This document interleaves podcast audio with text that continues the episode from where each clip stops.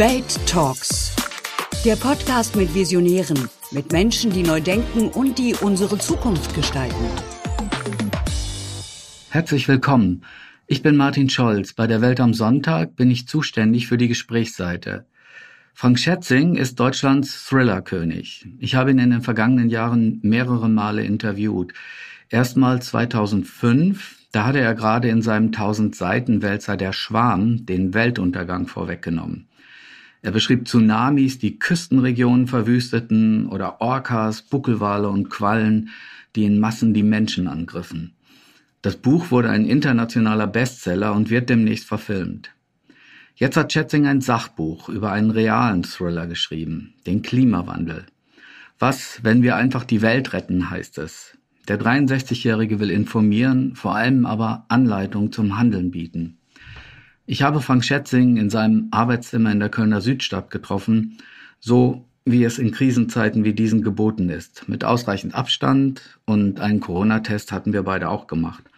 Er hat mir verraten, was es mit den mysteriösen Angriffen von Orcas vor den Küsten Spaniens und Portugals auf sich haben könnte.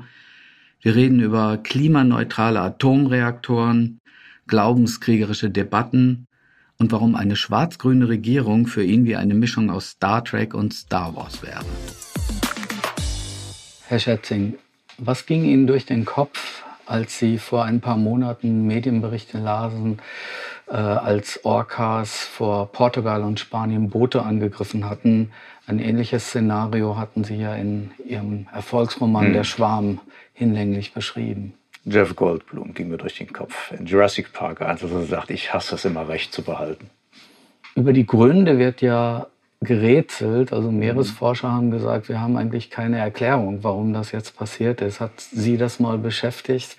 Den Tsunami haben sie praktisch äh, nicht vorhergesagt, mhm. aber sie haben Leuten erklärt, wie es funktioniert, was dazu geführt hat, dass sich viele damals in Südasien retten konnten. Mhm. Äh, jetzt kommt eine zweite, ein zweites Szenario mhm. aus diesem Buch äh, in der Realität zur Wirkung und man fragt sich, woher kommt ihre seherische Kraft? Ja, die Orcas sind schon rätselhafter als der Tsunami. Also das, man wusste ja, dass es sowas gibt und wie das ausgelöst wird. Aber hm, ich weiß es nicht, woher es kommt. Ich habe mich ein bisschen damit auseinandergesetzt. Es kann natürlich Grunde, es hat was, kann was mit Umweltverschmutzung zu tun haben, mit Lärmbelästigung. Es gibt tausend Möglichkeiten. Nichts davon hat mich so richtig überzeugt. Am ehesten vielleicht noch, Orcas sind ja intelligent. Man weiß, dass sie eine Intelligenz haben, die auf dem Niveau von Primaten ist.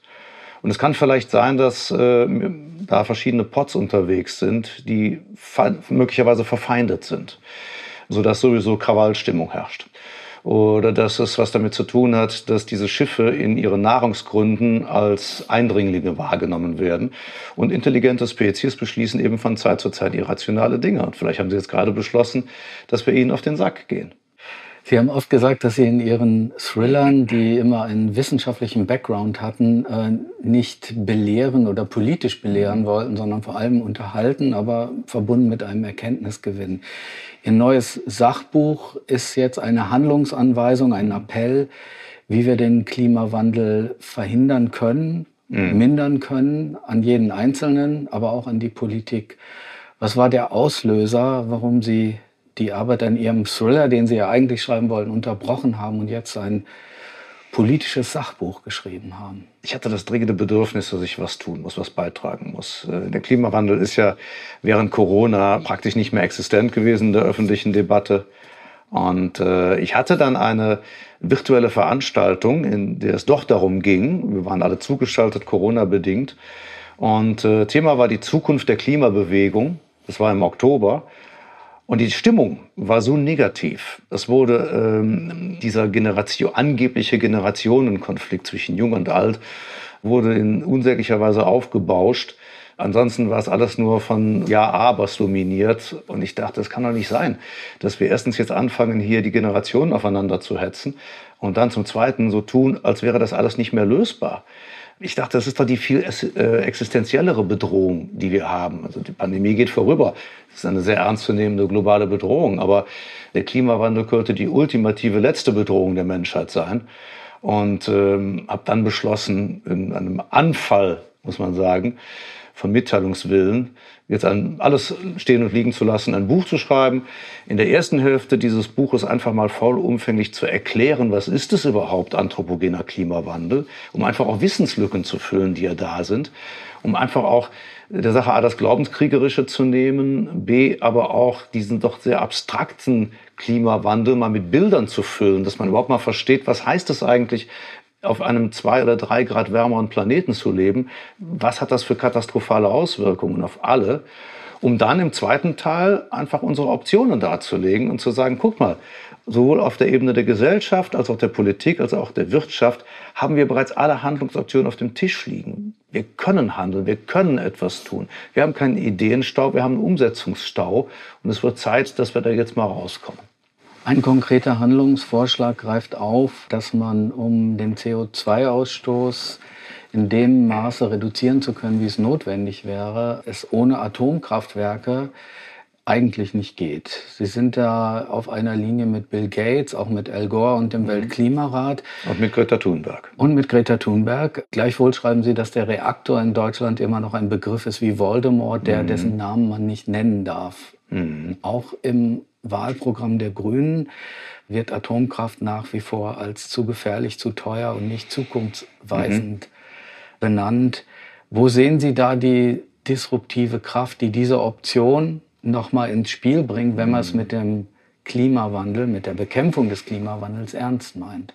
Also es ist ja jetzt kein komplettes Kapitel im Buch, das sich der Atomkraft widmet und es ist auch kein Plädoyer für Atomkraft. Also ganz anders als bei Bill Gates, der doch einen wesentlich stärkeren Fokus darauf lenkt, sondern das Buch beschreibt ja erstmal jede Menge andere Handlungsoptionen und gestattet sich dann einen Ausblick auf das, was eventuell auch noch möglich wäre, und zwar auf den Bereich der Supertechnologien. Und in der Supertechnologie gibt es natürlich Dinge, die A, eh gar nicht rechtzeitig genug kommen würden um das Problem zu lösen, denn wir haben ja noch ungefähr zehn Jahre Zeit, um jetzt die Weichen zu stellen. Und ähm, dann nimmt sich die, das Kapitel Supertechnologien eben auch die Atomkraft vor als eine mögliche Option, über die man einfach mal wieder diskutieren sollte, vor dem Hintergrund, was sich in dieser Technologie getan hat seit Fukushima zum Beispiel. Also ob es denn mittlerweile möglich wäre, Atomkraftwerke zu bauen, die das Endlagerproblem lösen und die eben auch so sicher sind, dass es keinen Supergau und keine großräumige Verstrahlung geben kann. Ich bin einfach nur der Meinung, dass man eben nicht an, an überkommenen Bildern festhalten sollte, dass man das, was man mal vor zehn Jahren abgelehnt hat oder mal ganz toll fand, dass man das so vor sich herträgt, sondern dass man das immer wieder erneut auf den Prüfstand stellen muss. Fakt ist aus meiner Sicht, dass ein bisschen Atomkraft als Brückentechnologie, um die Erderwärmung zu stoppen, vorausgesetzt, wir schaffen es wirklich, das Endlagerproblem zu lösen und eben Supergaus zu verhindern. Darum, das gilt aber nicht nur für Atomkraft, sollten wir über alle Optionen reden miteinander. Wir sollten einander nicht sofort mit Ablehnung begegnen, auch nicht mit Hass dafür, dass der andere das überhaupt erst ins Spiel bringt, sondern wir sollten es ganz nüchtern und sachlich betrachten und schauen, okay, äh, ließe sich da eventuell was draus machen? Und wenn wir zu dem Schluss gelangen, nee, ist immer noch zu gefährlich, dann lassen wir es bleiben. Wir haben Wahlkampf in Deutschland. Wo sehen Sie diese disruptive, zukunftsgewandte Kraft in unserem Parteienspektrum mitten in der hm. Corona-Krise? Die Klimakrise ist eher nach hinten gedrängt, die das, was Sie in dem Buch fordern, also eine gewisse Hemdsärmlichkeit, mhm. Pragmatismus, aber auch Innovation und wie am Beispiel Atomkraft mehrere Optionen ausloten mhm. und dann auch voranzubringen. Mhm. Man muss ja erstmal feststellen, dass Deutschland seine Innovationskraft verloren hat oder beziehungsweise sie nicht mehr nutzt. In den letzten 20 Jahren sind wir vom, vom Technologie-Wunderkind und Innovationswunderkind zu jemandem geworden, der hinterher schlurft so richtiges war, mal eine Weile auf Sicht zu fahren, muss man sagen, in den letzten Jahren hat sich diese, diese Haltung, wie ich finde, sehr zum Negativen für unser Land entwickelt. Denn man muss auf Vision fahren in diesen Zeiten mit einem geschärften Blick für das unmittelbar vor einem Liegende. Dafür braucht man das richtige Personal. Die Industrien, die Technologien, die klugen Köpfe sind alle da. Es ist nicht so, als ob man das in Deutschland erst wieder erfinden müsste, sondern wir haben das Potenzial. Wir müssen es nur nutzen und umsetzen. Und das Zweite ist, dass wir aus der Entweder-Oder-Haltung herausfinden müssen, die uns so lange geprägt hat. Entweder machst du nur Elektro oder machst nur Wasserstoff oder nur fossil, nur dies, nur das. Das führt zu einem Nacheinander von Entwicklungen. Das können wir uns nicht leisten. Dafür haben wir nicht mehr die Zeit. Wir müssen alle Entwicklungen gleichzeitig antesten, müssen sie alle an den Start bringen und weiter ausarbeiten. Auch dafür braucht es das richtige Personal. Auch dafür sind wir eigentlich gut aufgestellt. Deutschland hat muss man sagen, maßgeblich an der Erfindung der erneuerbaren Energien mitgewirkt. Wir haben das Know-how, wir haben auch das Know-how, sie weiterzuentwickeln. Auch das ist alles vorhanden. Also wer managt das Ganze jetzt? Da ist mein Eindruck derzeit, dass die jetzige grüne Führung unter Baerbock-Habeck die beste grüne Führung ist, die wir möglicherweise jemals seit Beginn der grünen Bewegung hatten, weil sie nicht mehr für die Verbots- und Verhinderungspartei stehen, sondern eigentlich sehr fortschrittlich, sehr progressiv denken. Sie wollen keine bösen Rebound-Effekte natürlich. Äh, sie wollen, dass wir aus den schädlichen Narrativen unserer Zeit, dem Narrativ der Erzählung von der ständigen Verfügbarkeit von allem für praktisch nichts, dass wir da rausfinden. Das ist auch alles sehr gut, das ist auch sehr löblich, aber sie gehen dafür einen progressiven, zukunftsorientierten Weg. Das finde ich schon mal klasse. Zweitens glaube ich, ähm, gut ich mir äh, Baerbock oder Habeck als Kanzlerin oder Kanzler vorstellen könnte, wenn man Realist bleibt, dann wird die äh, Union das Rennen machen. Das heißt, die Union wird den Kanzler stellen. Eine Kandidatin gibt's ja nicht. Und äh, da ist die Frage, wer wird's? Und ich äh, wertschätze beide potenziellen Kandidaten sehr. Aber ich glaube, Söder wird es und wir sind auch gut beraten mit ihm. Denn Söder ist ein im Kopf beweglicher Mann, der sich auf neue Entwicklungen einstellen kann. Er ist kein Ökoromantiker, aber er ist ein Klima- und Umweltpragmatiker. Das ist mitunter vielleicht sogar besser, weil das ist lösungs- und handlungsorientierter. Er bringt die nötige Intelligenz und Flexibilität mit. Und ich könnte für, um gerade eben natürlich auch den Wirtschaftsstandort Deutschland wieder nach vorne zu bringen, Innovationsstandort. Und ihn zusammen mit diesem grünen Duo kann ich mir als eine sehr interessante, sehr spannende, durchaus natürlich von Reibungen geprägte Kopplung vorstellen, die unser Land voranbringen könnte. Um nochmal auf die Atomkraft zurückzukommen, nochmal angenommen, Sie säßen in einer Talkshow mit den eben genannten und würden diese Debatte, die ja im Moment nicht stattfindet, mhm. weil Voldemort und böses Wort, zumindest versuchen in Gang zu bringen. Wie würden Sie das machen? In einem Land wie Deutschland, wo die Grünen von Atomkraft Nein Danke herkommen und man dieser Partei jetzt in diesem Moment klar zu machen versuchte, lasst uns doch mal drüber reden. Mhm. Es gibt diese und jene Studien und ich würde die, die dagegen sind, bitten, spontan ein Argument dafür zu finden und die, die dafür sind, bitten, spontan ein Argument dagegen zu finden. Ich würde versuchen, Schwung in die Diskussion zu bringen, indem ich jeden einfach so lange nötige, ein Argument gegen seine Überzeugung zu finden, bis er es bringt. Nicht um ihn umzudrehen, sondern um einfach die Fronten aufzulockern die ja möglicherweise nicht mehr mit der Realität in Einklang zu bringen sind, sondern sich daraufhin zu überprüfen, warum man eigentlich gegen etwas ist. Ob das immer noch aus absoluter Überzeugung aus der, der Kenntnis des Status quo resultiert oder vielleicht aus einer Überzeugung, die man, die auch ein bisschen überkommen ist. Das Zweite ist, ich würde darum bitten, die Diskussion zu führen, möglichst emotionslos, ideologielos, einfach nur die reinen Fakten auf den Tisch zu legen und zu sagen, okay, es gibt praktisch nichts, was nicht mit Risiken behaftet ist. Aber wir müssen ja Risiken gegeneinander abwägen. Wir müssen ja sehen, ist ein Risiko vertretbar, um das weit größere Risiko, in dem Fall eben eine Erderwärmung, die uns dann irgendwann aller Optionen beraubt, zu verhindern? Oder ist das Risiko immer noch zu groß und man, man kann es nicht machen? Aber es gibt für mich keine gedanklichen No-Gos. Es gibt für mich nichts, was man nicht anrühren darf. Das können wir uns in diesen Zeiten nicht leisten. Wir müssen Lösungen finden und deswegen muss man über alles reden können. Sie appellieren in Ihrem Buch daran, dass wir davon wegkommen müssten, Klimawandel als Debatte über Glaubenskriege äh, zu führen, sondern hin mehr zu den Fakten und mhm. verknüpfen das mit der Hoffnung, dass Amerika unter Biden äh, mit John Kerry als mhm. Oberklimabeauftragten, die EU und China künftig da an einem Strang ziehen könnten. Mhm. Das klingt Stand jetzt erstmal ein bisschen wie Science Fiction. Woher nehmen Sie die Hoffnung, dass das nicht wieder in jenen ineffektiven Gipfeln endet, die Sie in Ihrem Buch ja auch beschreiben?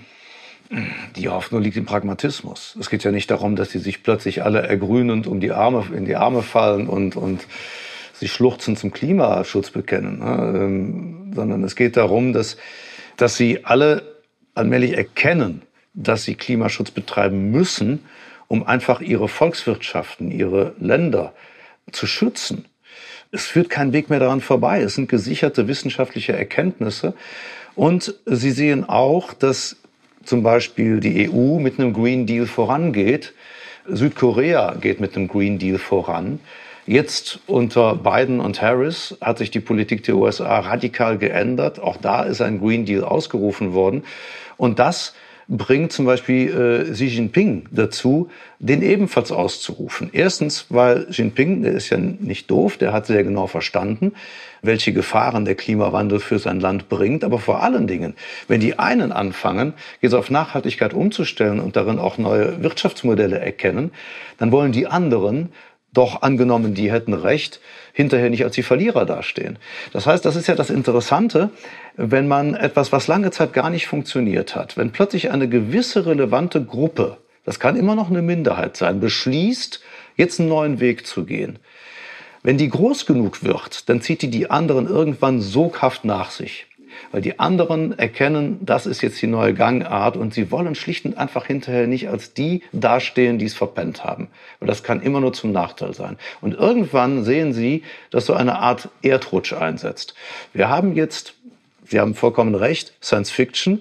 Wir haben immer nach dem großen gemeinsamen Ganzen gesucht, was die verfeindeten Antagonisten dieses Planeten dazu bringen könnte, doch noch zusammenzurücken. Man hat es immer in einer Art hehren, edlen Absicht gesehen.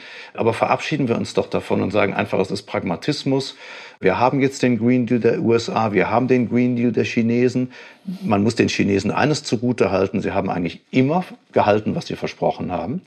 Wir haben ihn bei Südkorea, wir haben ihn bei der EU, wir haben ihn jetzt bei Japan. Die Regierung Abe hat über lange Jahre hinweg Klimaschutz verschleppt, hat Kohlekraftwerke gebaut ohne Ende, hatte keine Alternative. Der Atomalternative war sie ja beraubt. Und unter Suga sieht das jetzt ganz schon vollkommen anders aus. So, und wenn man jetzt so viele Regierungen hat, die diesen Weg gehen, und wenn wir den genügenden Druck aus der Bevölkerung haben, der noch dazukommt, dann glaube ich, kann das wirklich was in Bewegung setzen. Dann sind auch die Industrien gezwungen, ihre Wertschöpfungsketten komplett zu überdenken, neue Technologien zu implementieren. Wenn die Menschen sagen, sie wollen kein Billigfleisch mehr kaufen aus Massentierhaltung, sie wollen keine Fast Fashion mehr kaufen, weil sich ein wachsendes Bewusstsein der Bevölkerung durchsetzt, unter welch entsetzlichen Bedingungen das hergestellt wird. Sie wollen keine Verbrennermotoren mehr fahren, dann sind die Industrien gezwungen, auf neue Technologien und neue Fertigungswege umzusatteln. Und dann werden sie zu der Politik gehen und werden der Politik sagen, pass mal auf, wenn ich das jetzt machen muss, dann musst du die Rahmenbedingungen dafür schaffen. Also nichts mit hier Kohleausstieg erst 2038 oder eine Wasserstoffstelle, eher ist die Chance, dass ich äh, dem Yeti im Himalaya begegne, als dass ich eine Wasserstofftankstelle finde. Nein, du musst jetzt ein vernünftiges Netz hier äh, installieren. Ne? Das heißt, der, die Industrie macht den Druck auf die Politik und so machen alle Druck aufeinander und ich glaube, das äh, ist, wir sind gerade an einem ganz guten Punkt. Sie empfehlen der deutschen Politik ja, was äh, Innovationskraft betrifft, äh, öfter mal Star Trek zu schauen. Wo sehen Sie denn in den verschiedenen Parteien einen Mr. Scott, äh, Mr. Spock, Lieutenant Uhura und Captain Kirk. Also mir ist aufgefallen, äh, was schon die Anordnung der Augenbrauen angeht, dass man bei Söder nur noch die Ohren anspitzen müsste und er könnte sehr gut als Vulkanier durchgehen. auch bei Baerbock ginge das gut. Das beginnt mit der Haarfarbe und ein bisschen auch dem Haarschnitt. Naja, also ich würde die ganz gerne auch ein bisschen mehr in Superheldenkostümen stecken. Ich würde einfach allen Politikern empfehlen, bei aller Richtigkeit und, und Wichtigkeit, pragmatisch zu handeln, verantwortungsvoll zu handeln, da sind wir uns darüber einig. Aber was mir ein bisschen gefehlt hat in den letzten Jahren, ist das Träumen. Und zwar nicht das naive Träumen, sondern das einfach mal sich was trauen, nach vorne gehen, eben auch ein bisschen der Superheld oder die Superheldin zu sein, eben sich auch das mal vorstellen, man würde jetzt so ein Kostüm tragen und man könnte fliegen und man könnte jetzt mit Superkräften dies und das bewerkstelligen. Und dann zu sagen, okay, ich habe die Superkräfte nicht, aber vielleicht schaffe ich sie mir jetzt drauf. Das ist das, was uns so verloren gegangen ist. Ich würde auch allen Politikern tatsächlich empfehlen, öfter mal Science-Fiction-Filme zu gucken und sich einfach zu überlegen, ob das denn wirklich alles Blödsinn ist oder ob man sich nicht gedanklich etwas weiter aus dem Fenster lehnen sollte und einfach einen etwas größeren Gedanken Raum geben sollte. Denn das ist es, was wir in diesem, muss man ja auch leider sagen, kolossal überbürokratisierten Deutschland langer Zeit nicht mehr hatten. Wenn Sie Söder und Baerbock als äh, Vulkanier, Vulkanierinnen sehen, hätten die ja auch die Fähigkeit des sogenannten Mindmelds. Ja. Sie erinnern sich, dann könnten Sie in endlosen Debatten mit diesem Griff an das Gesicht sich praktisch mit den Gedanken des anderen verschmelzen und zu ganz neuen Lösungen kommen. Das wäre doch was. Das wäre wunderbar. Das wäre wunderbar. Aber ich habe auch gesehen, Spock konnte ja auch sehr gut einen an die Schulter fassen. Der brach dann sofort zusammen. Ja. Ja. Das ist, wenn es nicht klappt. Das dann, wenn es nicht klappt. Ne? Oder wenn dann einer so meint, er müsste das immer wieder alles irgendwo konterkarieren und Bedenkenträger und so weiter. Einem gewissen Punkt, glaube ich, wäre auch dieser Griff mal. Der Vulkaniergriff. Der Vulkaniergriff mal angebracht, ja. Die stehen aber wieder auf, das muss man an der Stelle auch sagen. Die sind ja nicht tot. Also Nein, aber man muss sie nur lange genug außer Gefecht setzen, um dann das zu implementieren, was man haben will. Was ich übrigens an den Vulkaniern auch gerne mag, ist, dass sie von Logik getrieben sind. Und äh, ich sagte eben, man muss auch träumen können, auch Vulkanier träumen, aber Träume müssen logisch sein. Das heißt, ähm, eine große Vision, wenn die in sich aber stimmt, wenn innerhalb der großen Vision aber Pragmatismus vorherrscht, dann ist man aus der Fantasy in der Science Fiction angelangt und im Zweifel auch tatsächlich in der besseren Welt. Wobei Spock ja noch nicht mal im Vulkanier war, sondern ein er war ja ein Mischling, also der ja noch Mischling. besser. Er ist ja ein Mischling, ganz genau. Ne? Und kann sogar, also das, ein schwarz-grüner Vulkanier. Ja, ja, ich überlege noch, wenn Baerbock und Söder Vulkanier sind, wo wir Habeck hin tun. Habeck taugt nicht zum Vulkanier. Ähm, er ist eher so der Weise vom Berg. Er ist eigentlich eher ein Jedi. Jetzt beginnen wir natürlich erzählerische Universen zu verschmelzen, Ui. aber warum eigentlich nicht? Habeck hat mehr was von einem Jedi. Jetzt denken Sie ein Franchise, das es noch nicht gibt. Ja. Aber da sind wir ja. Ne? Ja, ja, natürlich. Wenn wir die Avengers noch mit reinnehmen und die X-Men, ich glaube, dann sind wir da. Dann haben wir das nächste Kabinett. Und Ihr nächstes Sachbuch. Vor allen Dingen Sachbuch. Vielen Dank. Bitteschön. Das war Welt Talks. Neue Folgen hören Sie bei Welt und überall, wo es Podcasts gibt. Wir freuen uns über Feedback an audio.welt.de und Bewertungen auf den Podcast-Plattformen.